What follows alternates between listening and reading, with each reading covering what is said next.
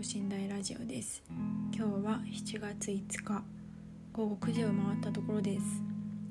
はい。7月になりましたね。私は仕事が忙しくなってきたので行ける時に自分のこう時間を楽しもうと思ってこの前海辺のベンチで本を読んでました。夕方に。なんかその明るい時間に家を出てでもだんだん暗くなるっていうところなので海に夕日が反射していてでそこからだんだん暗くなっていくっていうこうすごい夜風も気持ちよくて、まあ、本も面白くてっていう贅沢な時間を過ごしていました。また新しい仕事が始まったのでメンバーも変わってなんかその人も変わるし仕事も変わるっていうのが自分にすごい合ってるなっていうのもあるしなんかまたチームの雰囲気とか人の雰囲気とか全然違うんだなっていうのがすごい面白いなって思います。今日はたまたま前のプロジェクトのチームの人と会話する機会があったんですけど、まあ、会話って言ってもあのいろんな人が入ってる会議でただこう音声確認の役をやるっていうだけだったんですけど「あの聞こえますか?」って言われて「あクリアに聞こえます」っていうそれだけなんですけどでもその「あ久しぶりですね」って言われて「あ久しぶりです元気でやってますよ」なんて会話をしててなんかいいなって思いました。こうもう仕事は一緒にやってないわけだけど、まあ、がってはいるしあの時もあの時で楽しかったなって思うしまたもし一緒に何か仕事する機会があればなんか成長してたいななんてことも思った。そんな今日は昼昼の会議でした。そう。でまあ仕事はそんな感じでよくて、まあ、何でもよくてそれは、えー、週末ですね。週末あの麻婆豆腐を初めて作りました。結構前からずっと作りたいと思ってて調味料を集めたりしてたんですけどなんだかんだ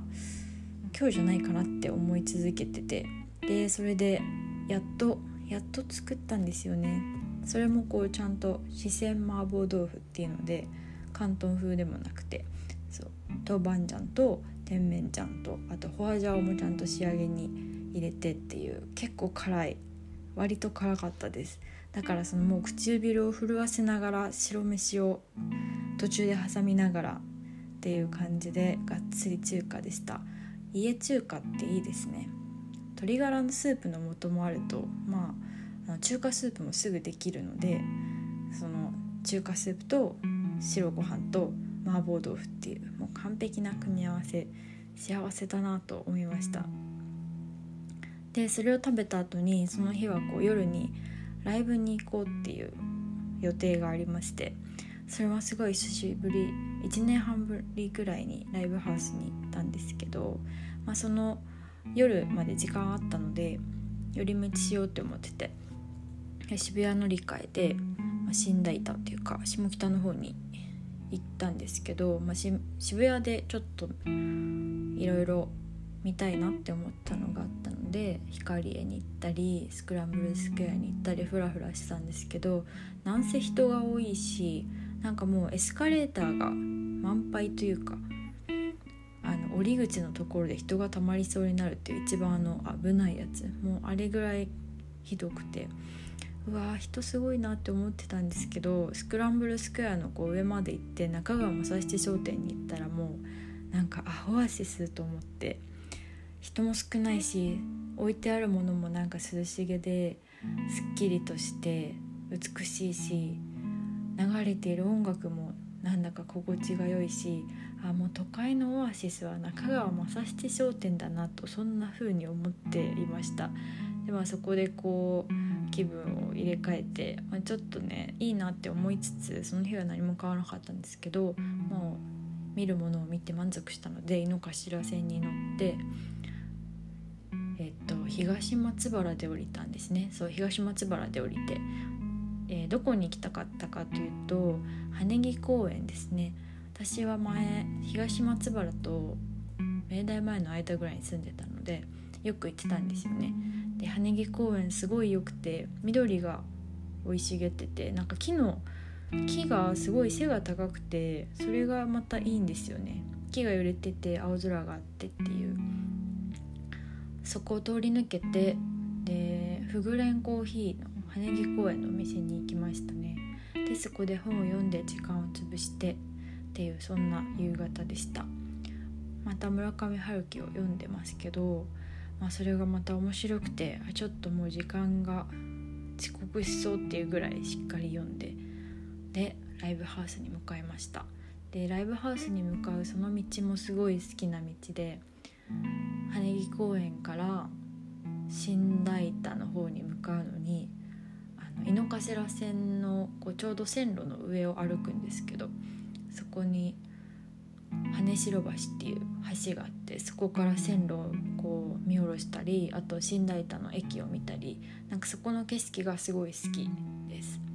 それもそれもまた夕方でちょうど夕日がいい具合に空をこう染めこう色を染めていって良いなんか一番好きな景色を見れたなっていう感じでした。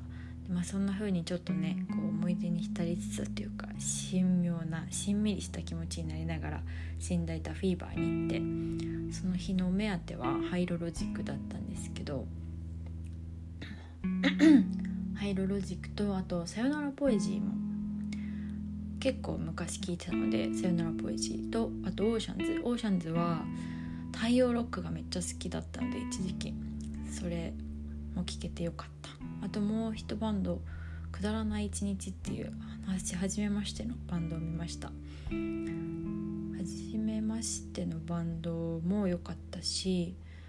オーシャンズも良かったしてかオーシャンズはなんか最初だったんですけどめっちゃ暑かったすごいなと思いました。さすがあのナインス。なんかクオリティが高い。あと「さよならポエジー」も。なんか「さよならポエジー」は歌がうまいなと思って。クオリティの高さにやっぱりなんか事務所の事務所っていうのかあんま分かんないですけどレーベルかな？レーベルのなんか実力みたいなものを感じました。いいライブでした。ハイロロジックはハイロロジックは本当にずっと好きなバンドなので久しぶりに見れてすごい良かったしうん。なんかこう私が見ていない間にいろいろ変わったところもあったし例えばメンバーが変わったりとかやってる曲も変わったりとかなんかそれこそ小さいことだけどあなんかもうあのジーンズは履いてないんだとかウィーザーの T シャツは着てないんだとかそういう小さい変化がまあ個人的に楽しいポイントでもあったしでも歌い方は変わってないなとか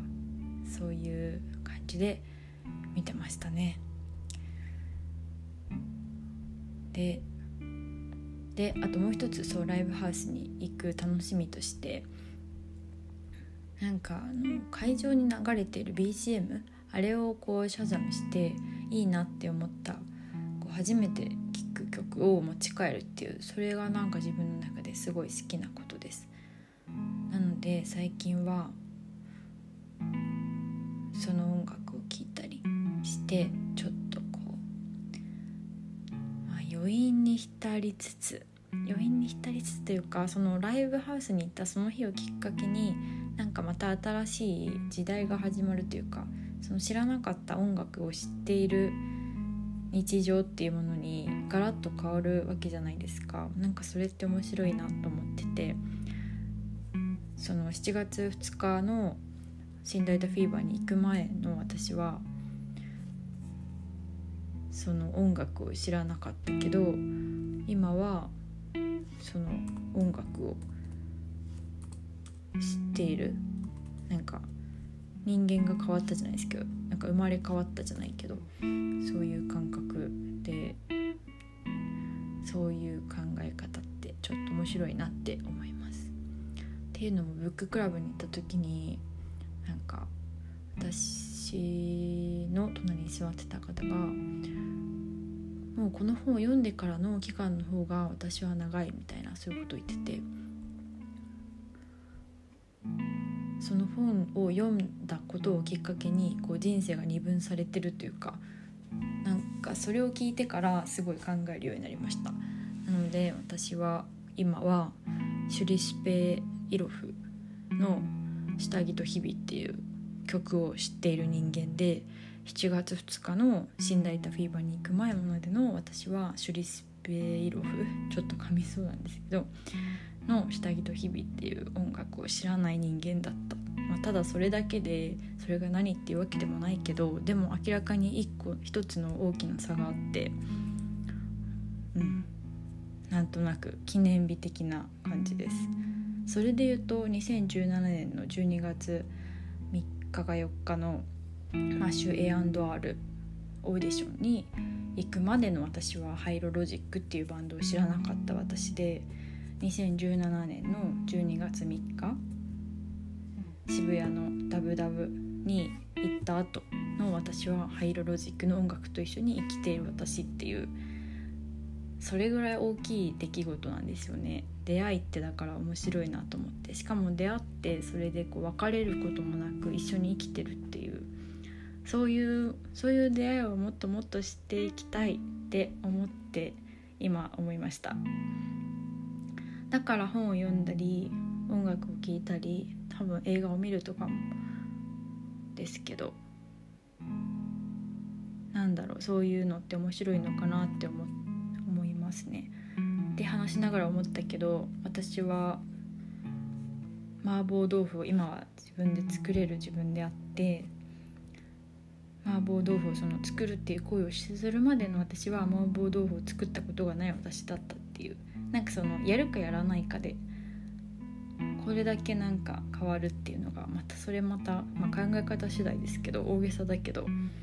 でもなんとなく面白いですよね。そういうのの積み重ねで人間ってちょっとずつ多分変わっていくんだと思うから。生きるのって面白いなって思います。生きるのって面白いって思うためにやってる企画が私的社会編集ですけど今週末は足立区東京都足立区の栗原三丁目でコーヒー屋さんをやっているあの子にアポを取ったのでおはおしゃべりして配信しようと思ってます。それは今週の楽しみですね。